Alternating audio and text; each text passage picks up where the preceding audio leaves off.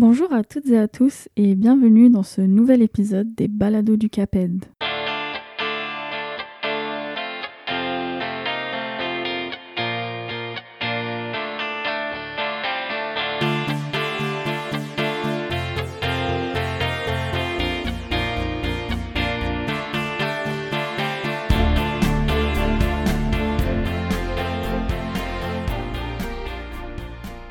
Heureuse de vous retrouver pour un nouvel épisode de la saison d'automne. Je suis Fela Ajkadour, candidate au doctorat en sciences politiques et membre du CAPED. L'épisode d'aujourd'hui sera différent des précédents. Dans le cadre de ses activités, le CAPED a organisé la projection du film intitulé La bataille de la plaine, donc qui est prévu le 1er décembre euh, à l'INRS. Le film a tellement plu à l'équipe qu'on a décidé d'y consacrer donc un épisode de nos balados.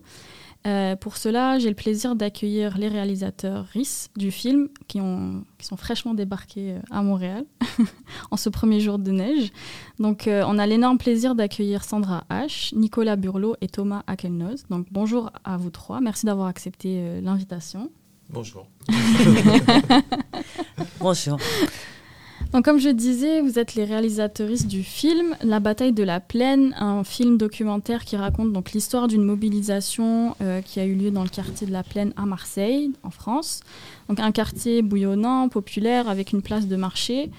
Euh, mais cette place en question a fait face à un projet de requalification, je mets des guillemets, euh, du quartier de la part de la municipalité.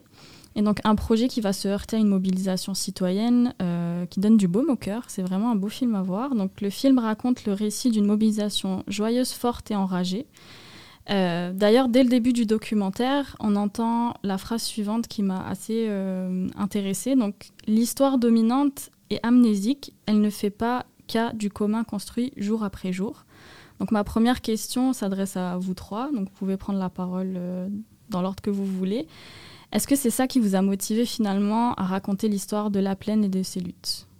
Euh, bah, oui, oui, ça, ça fait partie des motivations du film, effectivement, d'avoir l'impression de vivre quelque chose qui n'est pas du tout euh, entendu ni archivé par, le, par les médias dominants et se dire que, que ce récit-là, il faut en faire aussi euh, trace et le raconter à notre manière. Parce que quand on en parle en général de ce genre d'événements, Bien sûr, les, médias dominants en parlent, mais ils en parlent avec leurs mots, avec leurs ressentis, toujours en, avec des notions d'échec, de, réussite. Et on avait envie de, raconter l'histoire autrement, plus par rapport au processus, par rapport à un ressenti personnel de ce que pouvait euh, créer aussi ce sentiment de, de, participer à une lutte collective. Mm-hmm. Donc évidemment, oui, ça fait partie des, des, idées euh, de base du désir de film. quoi. Mm-hmm. Donc vous voyez un petit peu aussi comme une façon de se positionner, aussi de ne pas être neutre, entre guillemets. Bah nous, on a fait ce film-là parce qu'on est pour la plupart habitants de la plaine. Donc, euh, hmm. non seulement on, fait partie de ce collectif Primitivi qui, qui documente les luttes euh, urbaines et, sociales, mhm. mais on était aussi partie prenante en tant qu'habitants. Et ça, on n'a pas voulu le gommer dans le film. Ok. On ne sait pas que vous êtes habitant dans le film. En tout cas, moi, je ne l'ai pas deviné. Mais en tout cas, euh, on, on, parle aussi dans, le film un peu aussi de notre rôle en tant que média euh, mhm. du quartier. On, se définit un peu comme une, télévision de rue. Euh, et dans ce sens, donc notre collectif qui s'appelle Primitivi. Et mène un travail très euh, intégré aux luttes euh, dans la ville en général et à la plaine en particulier, et, euh, et, s'implique avec ses outils de caméra et de micro, mhm. mais aux côtés des gens dans les luttes, pas en parlant sur quelque chose, mais voilà, en étant à l'intérieur de, ce qui se passe et des mouvements. Mhm. Et c'est un peu ce qu'on veut raconter aussi dans le, dans le film, c'est-à-dire que euh, faire ce film, c'était aussi notre manière de participer à, la bataille politique qui se menait dans le quartier. Ouais. Ok, c'est aussi votre manière de mettre un peu une pierre à l'édifice. Euh. C'est intéressant. Euh, puis au début aussi du documentaire, on voit beaucoup des images d'archives du quartier. Je trouvais ça vraiment cool. De... En tout cas, moi, j'adore voir ce genre d'images, et notamment des archives de, de, la place du marché. On voit plusieurs vies s'entrecroiser, des générations se donner un petit peu le relais. on voit une population hyper diversifiée, populaire. c'est un quartier qui est riche d'une immigration postcoloniale, première, deuxième génération et tout. Est-ce que c'était important pour vous de montrer cette histoire euh, du quartier et, de cette place aussi qui est emblématique? Euh, qu'est-ce que ça vous a fait de, chercher les archives et de tomber dessus? Bah, D'une part, nous, on a, on a une habitude qui est déjà un peu ancienne de le filmer, mais bon, qui est ancienne à l'échelle. Ça fait 25 ans que le collectif existe quand mhm. même, donc on a des images qui sont un peu anciennes. Et après, on a cherché des plus vieilles parce qu'on habite euh, pour la plupart depuis très très longtemps dans ce quartier. C'est un quartier qu'on a beaucoup aimé, qui est très remuant, qui a une vie nocturne très importante, une vie de, de musique, euh, de musique un peu subversive, contestataire, mhm. du hip-hop, du punk, des choses comme ça. Et donc effectivement, de ne pas laisser s'échapper tout ça, de pouvoir le raconter, de pouvoir en avoir le souvenir euh, c'est ce qui donne aussi sa force à ce quartier, quoi. C'est cette identité très forte, mais qui, qui s'ancre dans le temps, dans la longueur. Et, voilà, nous, on avait envie que ce film, il fasse aussi euh, partie de l'histoire, en fait, qui devienne de l'histoire. On l'a pas forcément analysé comme ça d'entrée de jeu, mais, mm-hmm. mais on se rend compte que autant... Euh, le souvenir euh, de la commune de Paris qui est évoqué plus tard dans le film, c'est quelque chose qui reste dans les imaginaires et qui donne de la force à plein de luttes aujourd'hui, euh, que ça, ça a existé, que ça a été pensé, que ça, a été imaginé, que ce... Et voilà, et nous on se disait que, raconter l'histoire de ce quartier et la sauver de l'oubli dans lequel euh, le récit dominant pourrait pourrait sans ça la, plonger pour toujours, c'était un acte politique en soi. Quoi. Mm-hmm. Et on voit bien aussi ce, récit dominant-là quand euh, les, les, habitants du quartier commencent à se mobiliser et qu'il y a un discours hyper euh, sécuritaire sur la mobilisation. Et euh, on décrit aussi les, habitants du quartier comme étant des personnes qui, qui, ne veulent pas voir, qui ne veulent pas voir le développement de leur quartier. donc c'est aussi important de voir cette perspective-là. Et, aussi, euh, dans, le, documentaire, aussi, il y a eu le moment de l'annonce des travaux euh, de la plaine. Euh, on peut voir, c'était le, maire, c'est ça, qui voulait vendre un projet comme une façon de faire rayonner le quartier un peu à l'international. Il dit aussi qu'il voulait répondre aux plaintes des, touristes qui voulaient voir un petit peu le quartier un peu plus attractif et tout. Comment ça a été reçu? Vous qui étiez là-bas, comment ils ont, les habitants, vous, vous avez reçu euh, cette annonce-là euh, euh, Et, j'imagine, bon, il n'y a pas eu de consultation, bien sûr. Donc, comment ça a été reçu à ce moment-là? Comment les débuts, les prémices de la mobilisation, comment ça a commencé à s'organiser? Bah, Disons que à Marseille, ça fait très, long, très longtemps. Ça fait 25 ans, voire plus, mais que déjà que la même euh, équipe euh, était aux manettes euh, de, la municipalité, gérait la, ville, et a mené tout un tas de projets différents de, de transformation mm. dans différents quartiers. Et donc, des projets qui, qui, visent à rendre la ville, pour eux, selon eux, plus attractive pour des investisseurs dans l'immobilier, voilà, et aussi pour les touristes. Euh, dans une compétition un petit peu entre chaque euh, entre villes, euh, entre villes de méditerranéennes, entre villes européennes, etc. Et, et, donc ça fait des années que que ces projets se mènent, mais aussi que du coup des collectifs d'habitants se mobilisent, essayent de résister aux différents projets. Et donc quand la nouvelle du projet euh, de transformation euh, de la place Jean Jaurès à la plaine mhm. euh, est sortie un peu du tiroir, c'est-à-dire que l'idée du projet n'a pas été annoncée publiquement au départ, mais a été plutôt une fuite et des gens l'ont appris plutôt de cette mhm. manière-là. mais de, dès, la, dès, dès la, nouvelle de, de ce projet-là, il y a eu une mobilisation assez rapide du fait que dans le quartier, il y avait déjà une mobilisation euh, euh, de l'Assemblée de la Plaine qu'on évoque dans, le film, qui est un groupe de gens qui se réunissent régulièrement pour parler des problématiques dans le quartier. Euh, et donc, autour de cette Assemblée de la Plaine et d'autres euh, personnes actives, voilà, la mobilisation a, vite pris, quoi. Et euh, ils ont su réagir assez vite, contrairement à d'autres cas de figure où des fois, eh ben, il faut d'abord trouver comment arriver à mobiliser, à faire tout un travail de mobilisation, alors que là, c'était très rapide là-dessus. Mm-hmm. Et Parce qu'il y avait déjà des organisations sur place, Et, ouais, et une habitude de résister aussi à des projets de la municipalité. Après, ce qu'on peut dire, pardon, ce qu'on peut dire aussi, c'est que pour euh, éclairer un petit peu les, auditeurs euh, québécois mm. sur euh, comment ça marche dans ce quartier, c'est que Marseille, déjà, je pense, ça résonne énormément à Montréal, toutes ces questions de gentrification, d'expulsion de, mm. quartiers qui sont peuplés par des classes populaires, qui ne sont pas forcément des quartiers qui sont envahis par, par des investisseurs, par des gens plus riches, etc., etc. Mais Marseille, c'est pratiquement enfin une des rares villes de France où il reste encore des quartiers populaires dans l'hypercentre de la ville. Mm. Euh, dans beaucoup d'autres villes françaises, euh, les, quartiers populaires ont été euh, déjà effacés totalement des centres-villes. Et à Marseille, on a encore cette chance et puis cette force, puis cette identité très forte qui est des quartiers d'hypercentre qui soient très, très centraux. Mais donc l'enjeu l'enjeu touristique et, et, financier et immobilier pour pour la mairie, il est énorme. Donc ce projet, c'était un projet de, montée en gamme et de requalification, entre guillemets, ça dit bien ce que ça veut dire. Mais c'est vrai qu'on se disait que ce quartier de la Plaine, s'il tombait, euh, les autres quartiers populaires de centre-ville euh, auraient vite fait de tomber, parce que c'était lui qui était quand même le plus euh, organisé, mobilisé. qui avait une responsabilité. Aguerri, politiquement, donc qui avait une responsabilité. Bah, juste rajouter que par rapport à au calendrier. Je veux dire, en fait, Marseille a été capitale européenne de la culture en 2013. Mm.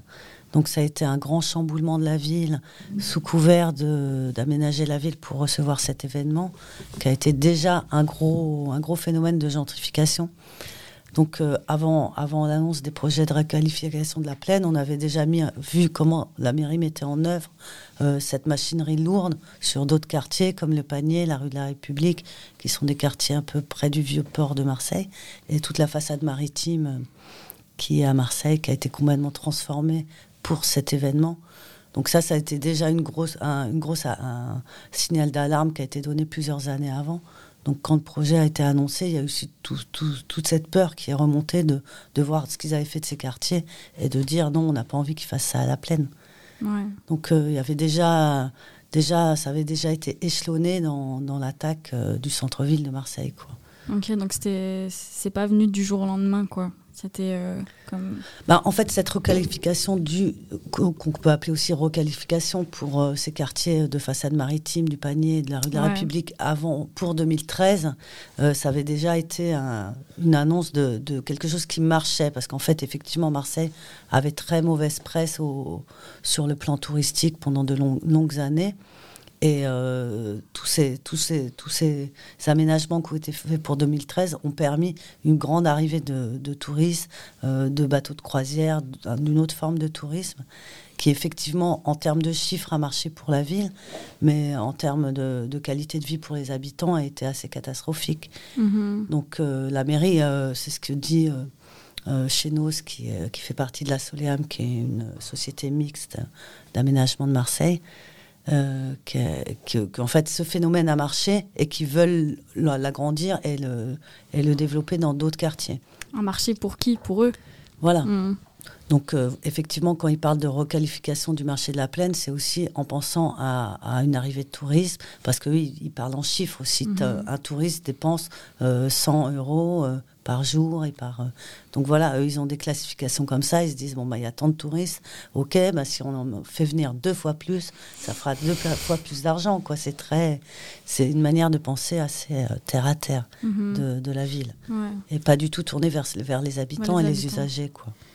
C'est ça, c'est qu'après moi je peux me faire euh, presque l'avocat du diable en expliquant un peu plus euh, sociologiquement ce qui est en cours, mais c'est que Marseille, c'était une ville très portuaire, avec des docks, avec euh, beaucoup de, travail qui venait de, ce port, du commerce euh, autour de la Méditerranée et tout ça. Donc c'est une ville qui est quand même la plus pauvre de France, une, la grande ville qui est la plus pauvre, avec les taux de chômage les plus importants de France. Et donc il y a une volonté aussi des, des, des autorités de, trouver autre chose, de faire arriver de l'argent, mais sauf que c'est dans un projet capital capitaliste libéral euh, en disant que le ruissellement euh, profitera à tout le monde et que si euh, les riches gagnent beaucoup d'argent, les pauvres en profiteront.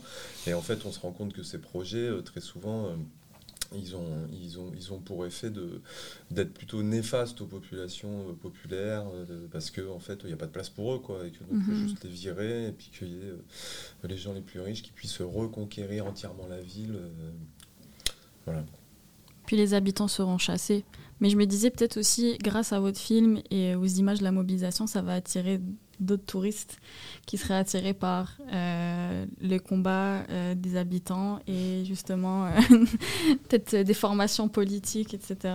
C'est un peu le cas en fait. Ouais. C'est pas à cause du film évidemment, mais c'est aussi à cause des événements mmh. réels qui sont passés là-bas. Mais c'est vrai mmh. qu'on voit arriver des, des, des, des, nouveaux arrivants qui, qui sont un peu drainés par cette par euh, cette image qui a été véhiculée de, Marseille, effectivement. Mhm. Et ça pose aussi d'autres problèmes, parce que ça reste euh, des nouveaux arrivants avec des pouvoirs d'achat qui ne sont pas forcément les mêmes que ceux des, habitants, mhm. et une autre culture et une autre manière de vivre l'espace commun. Ouais. Parce que si la gentrification, parfois, c'est pas toujours tout de suite les grandes entreprises multinationales. Ça commence aussi par d'autres formes de population aussi, étudiantes, jeunes, euh, avec un certain pouvoir d'achat, comme tu disais, qui eux ensuite seront remplacés aussi, mais il y a quand même aussi une première vague qui va venir. Euh. Est-ce que vous le sentez un petit peu dans le quartier? Bah là, en fait, maintenant, ça fait, euh, ça fait je suis un peu perdue dans les dates, ça fait un an et demi que la place est, réouverte, donc que les travaux ont été finis. Le marché vient de revenir seulement depuis le printemps dernier. Mm-hmm.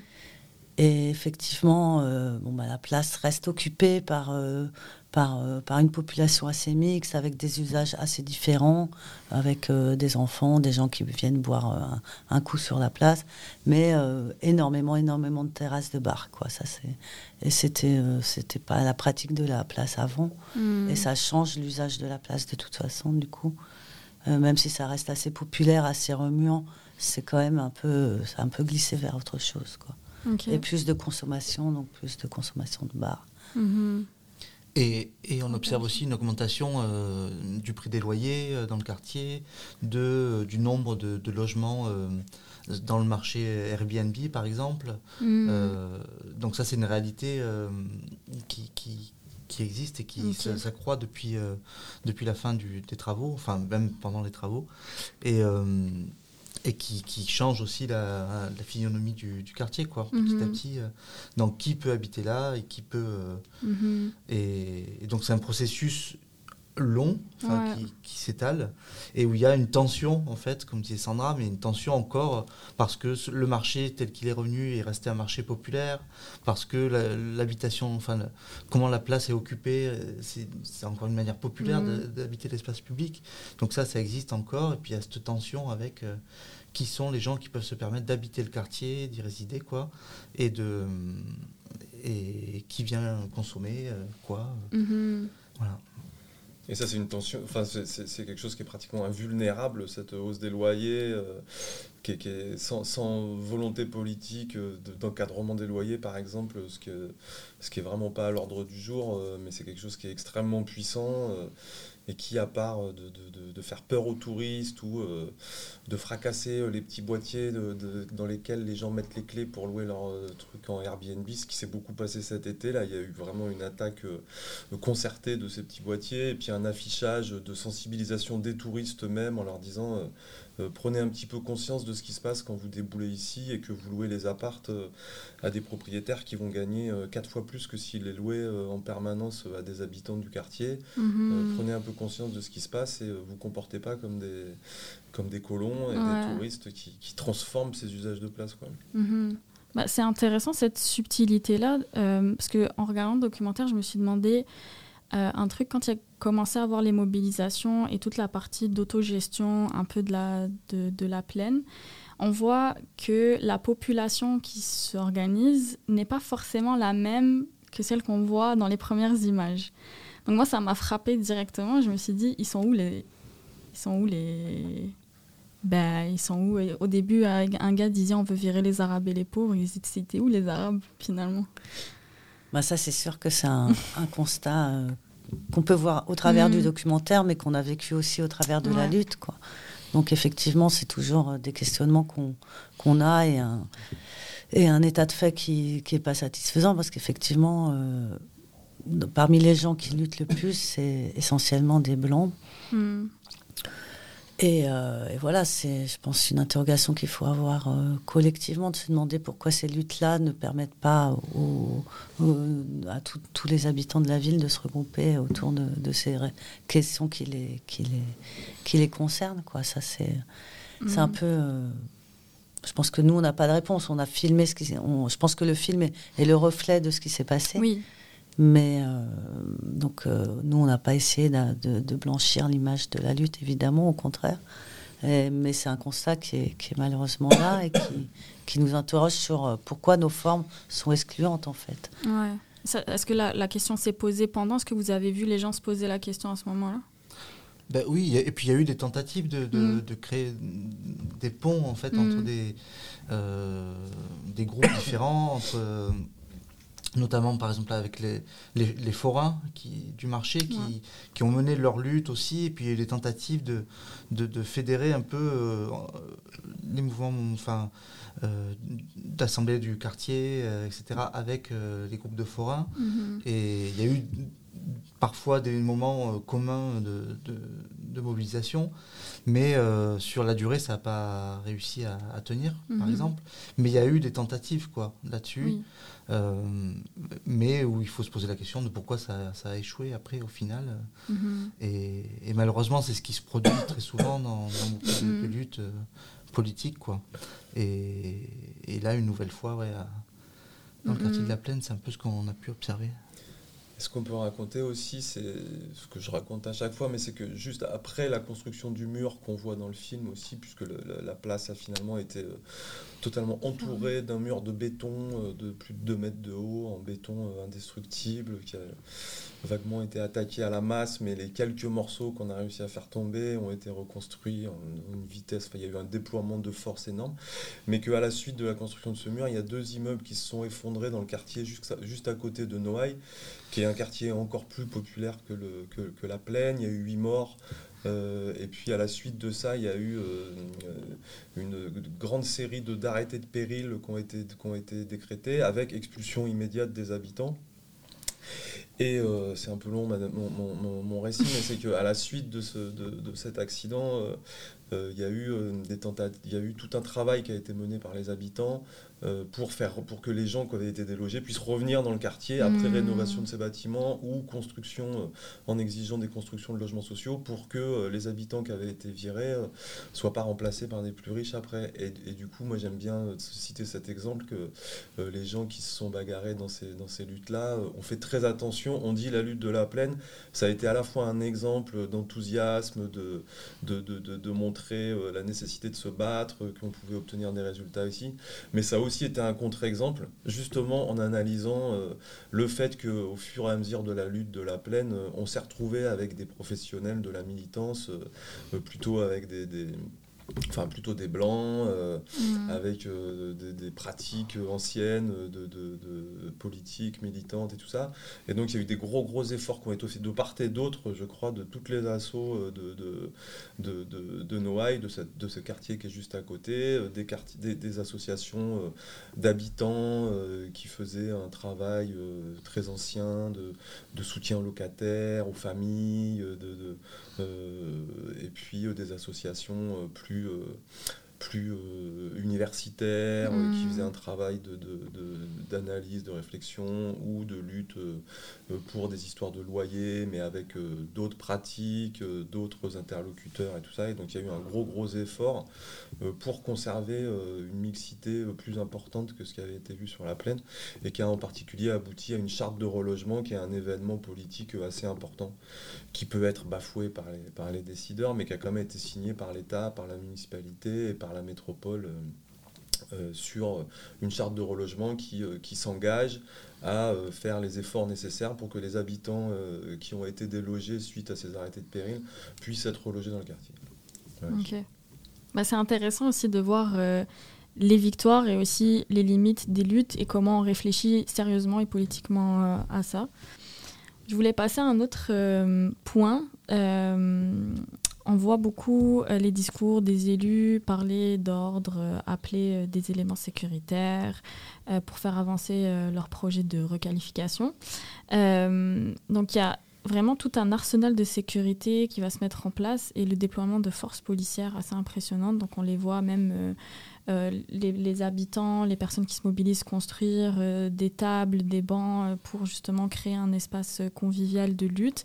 Et ils viennent confisquer toutes ces choses qui ont été construites. Et on voit des images d'affrontements et de violences policières. Vous qui étiez derrière les caméras, comment vous avez vécu ce moment? Comment on fait pour filmer des scènes comme ça ben, on y est dedans, quoi. Ouais. bah, y a, Normal.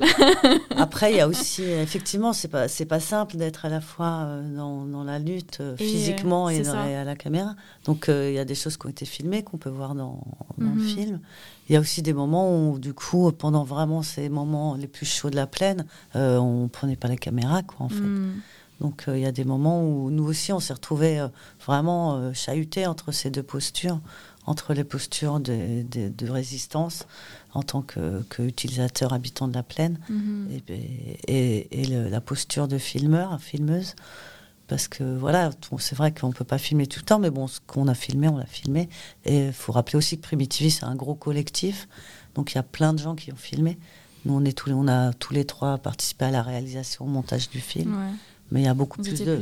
Il y a beaucoup, on a eu beaucoup de relais en termes de, de, mhm. de, de filmage. Et donc, il y a plein aussi d'images qu'on a récupérées, aussi des collaborations avec d'autres collectifs pour récupérer des images. Donc euh, voilà, il y a eu aussi un peu une, une solidarité en termes de, mhm. présence euh, euh, de caméras sur le, sur le terrain. pour capturer ces mm. images-là, justement. Et c'est vrai que pendant ce moment-là, il y a, on a, Primitivi fabrique aussi d'autres petits films qui sont qu'on appelle chroniques, mhm. qui sont des petits films de, de médias, de, de, lutte et de contestation, et du coup, pendant tout ce moment-là, on a un peu mis de côté le travail de l'écriture de ce film et on a produit beaucoup de petites chroniques sur ces événements-là. Après, on a, on, on a utilisé nos propres archives pour le montage du film. Hmm. Mais ces moments, c'était quand même des moments d'enthousiasme de, et d'excitation, de violence policière certes, mais aussi d'affrontements euh, physiques euh, dont les gens avaient, euh, envie. Quoi. Dans le film, il y, a eu... Y a eu ces batailles de la plaine. Après, il y a eu ces effondrements à Noailles qui ont aussi déclenché une colère euh, euh, légitime et très importante des habitants. Après, mm. c'était aussi euh, pendant le mouvement des Gilets jaunes, qui a, été un mouvement assez violent, très intense, de, contestation sociale et tout. Donc, c'était des choses qu'on avait. Parce que je me souviens qu'on avait des scrupules au début, on parlait de, de, riot porn. On se disait, on va pas faire, on va pas aller filmer de la baston juste pour filmer de la baston. Puis en fait, au bout d'un moment aussi, bah, ben si, mais bien sûr, c'est très très important de filmer ça et de documenter ça et d'en garder trace. Oui, on romantise pas la violence, mais au moins on, filme euh, ce, dont les policiers sont capables de faire quand ils veulent réprimer une mobilisation sociale. Oui, mais, oui mais le peuple aussi, ce qu'il est capable de faire oui, oui, euh, quand il décide de, mmh. se bagarrer avec la mmh, mmh. police. Quoi. Enfin, plus ça va, plus, plus les moyens sont complètement disproportionnés. Quoi. en France, on assiste à quand même une belle démonstration de force euh, par, par, les pouvoirs publics et par les, les forces de l'ordre. Mm. Ouais, mais enfin, avec une belle démonstration de force euh, du peuple aussi pendant ce mouvement des Gilets jaunes, pratiquement euh, unique enfin, depuis 1968. Quoi. Non, mais c'est vrai que c'est toujours ça aussi. C'est vrai qu'on on on avait, à ce moment-là, on a dit, bon, bah, de toute façon, en fait, on filme toujours la même chose. On filme des gens qui courent, on filme des lacrymos, on filme des, des, des trucs cassés, etc. Mm. Et c'est vrai que sur le coup, c'est toujours compliqué de négocier avec le sentiment du moment. Et après, euh, le sentiment qu'on peut avoir après quatre ans en regardant les images, quoi.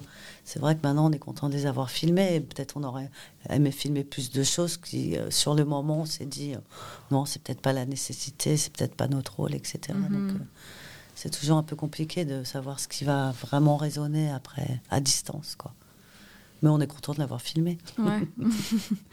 Puis la, la, présence des caméras, ça énervait encore plus les policiers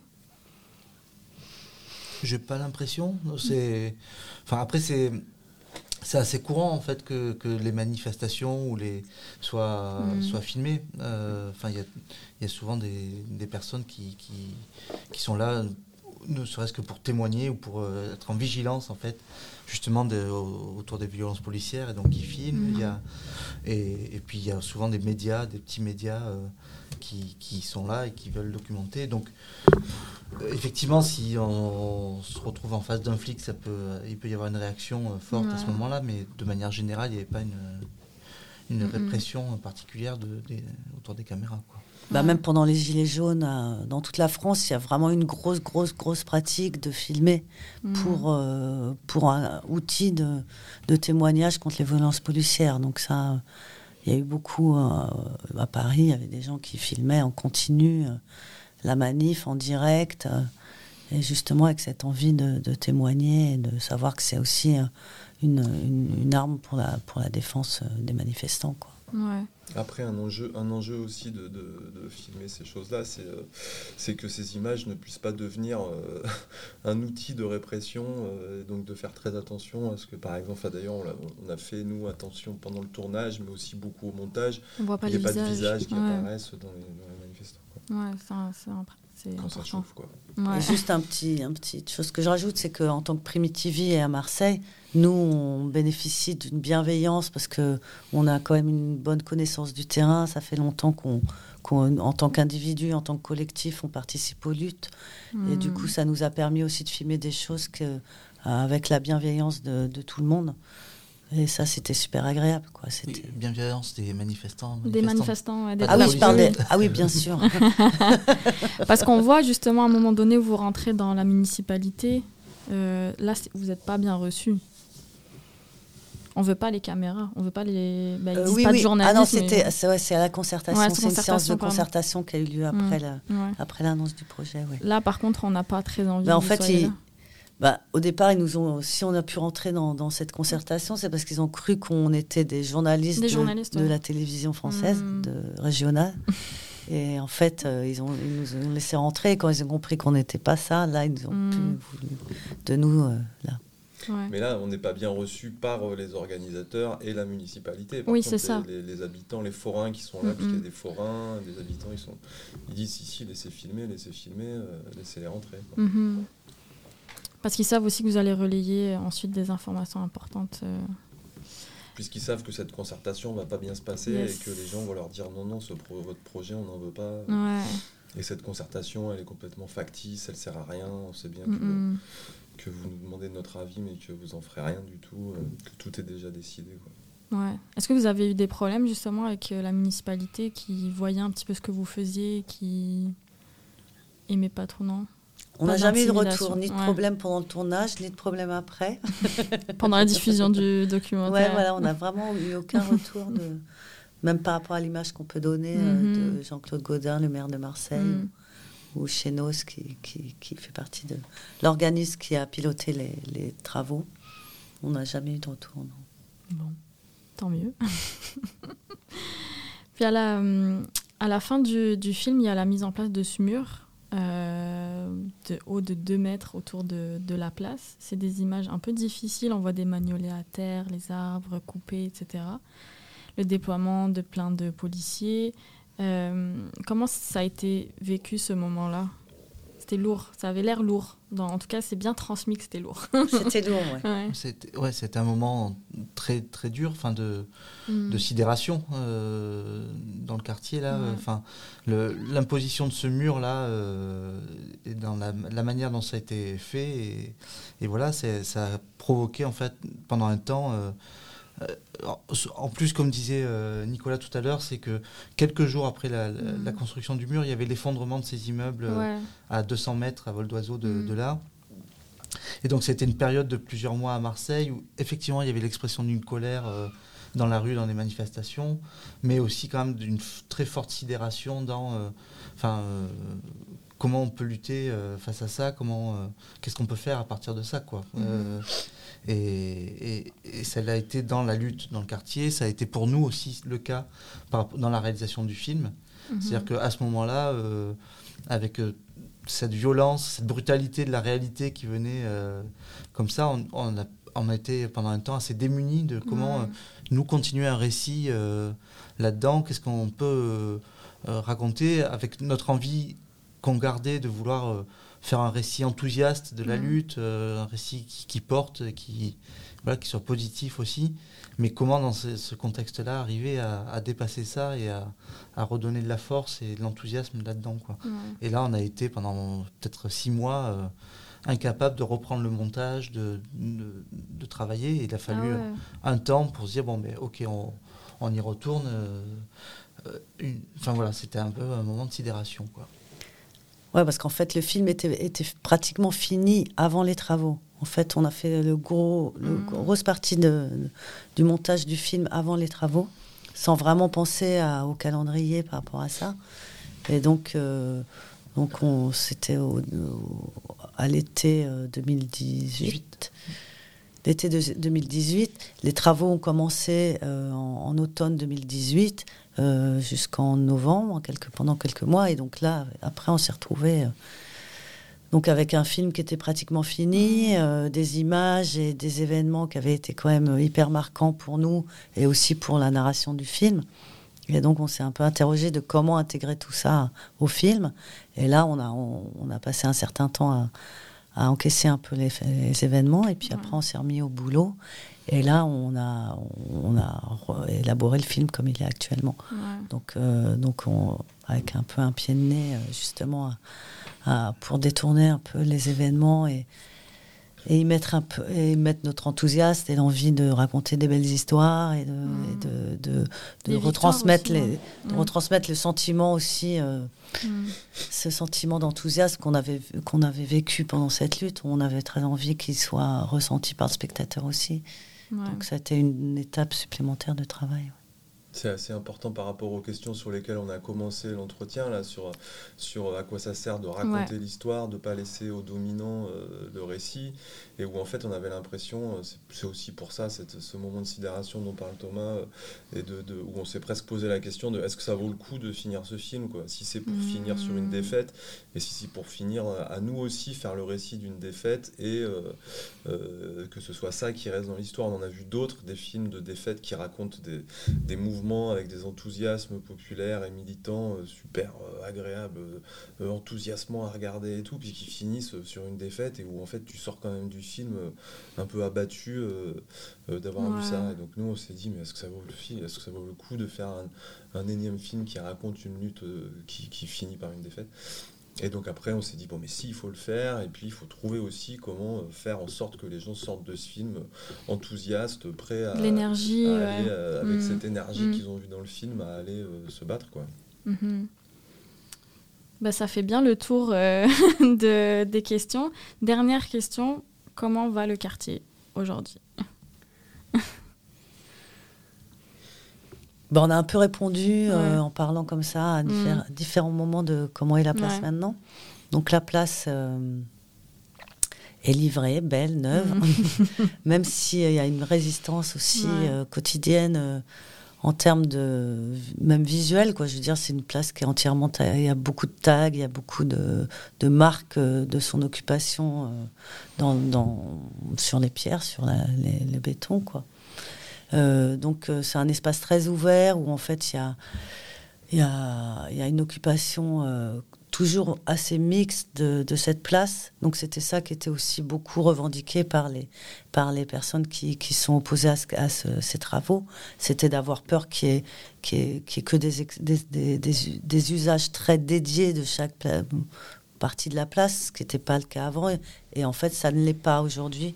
Il y a beaucoup de jeux pour les enfants, par exemple. Il y a, il y a des grandes esplanades qui sont utilisées par les skateurs. Hmm. Il y a beaucoup d'endroits où on peut s'asseoir à l'ombre euh, en, été et, boire un coup, discuter, hmm. euh, se rassembler. Et il y a l'espace du marché qui est conservé, puisque le marché est à peu près à l'identique de celui d'avant et beaucoup de terrasses de bar. Mhm. Euh, ça, la grosse différence se fait quand même là-dessus, je pense. C'est qu'avant, il y avait peu de terrasses de bar et beaucoup de bancs, etc. Et mhm. là, maintenant, il y a beaucoup de terrasses de bar et on sent quand même, euh, une, là, j'ai envie de dire un peu monter en gamme, pour le coup, mhm. des, des, des, bars et des, et des commerces du, du, vraiment sur la place, quoi et une uniformisation. Quoi. Avant, il y avait mm, des commerces un peu plus variés, et maintenant, beaucoup de commerces se sont transformés en bars parce que, en fait, les terrasses sont remplies. Quoi. Donc, euh, donc il y a cette, euh, quand même cette influence, et avec ce caractère que moi, je pense venir aussi de Marseille, très résilient. Donc en fait, euh, la population qui occupe la place est à peu près la même que celle d'avant. Mm. Là, c'est sans parler du, des logements qui, effectivement, les prix des logements augmentent. Donc la population, je pense, s'est transformée mm. euh, de manière insidieuse. Mais donc euh, voilà, c'est un peu compliqué d'en faire un état des lieux actuel. Euh, c'est peut-être un peu tôt, quoi, parce qu'en fait, ce qu'on a compris aussi, c'est que la gentrification, c'est un phénomène insidieux et sur le temps long. Et que si Paris sur 20 ans, nous, on peut dire à 3 ans, bon, ça n'a pas trop changé. Mais bon, la machine est... on sent que la machine est en marche. en route, ouais. Ça, la machine est en marche, ouais. Après, il y a quelque chose qui changera pas a priori, c'est que euh, il y a très peu de, à Marseille d'espaces euh, ouverts, euh, mhm. de, places où se poser.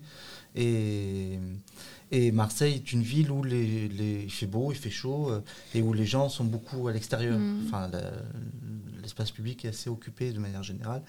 Et donc, de ce fait-là, la place, elle restera a priori un endroit où les gens iront même s'ils ne sont pas habitants du quartier, ils viennent à cet endroit pour se poser, pour se retrouver. Euh, et, ça, euh, sans doute que ça restera pendant longtemps, a priori, à moins qu'il y ait une politique de répression qui vise à, à, mm. virer les gens qui se posent, ou j'en sais rien. Mais Après, par exemple, euh, il y a un des trucs qui fait partie de l'aménagement, c'est qu'il y a 27 caméras de surveillance sur la place. Ah ouais euh, Il y en avait quelques-unes avant, et puis là, il n'y a pas un recoin de la place qui n'est pas surveillé en permanence par un centre de téléobservation. Euh, machin. Enfin, il y, a des trucs comme ça qui sont euh, hyper mhm. aussi symboliques du changement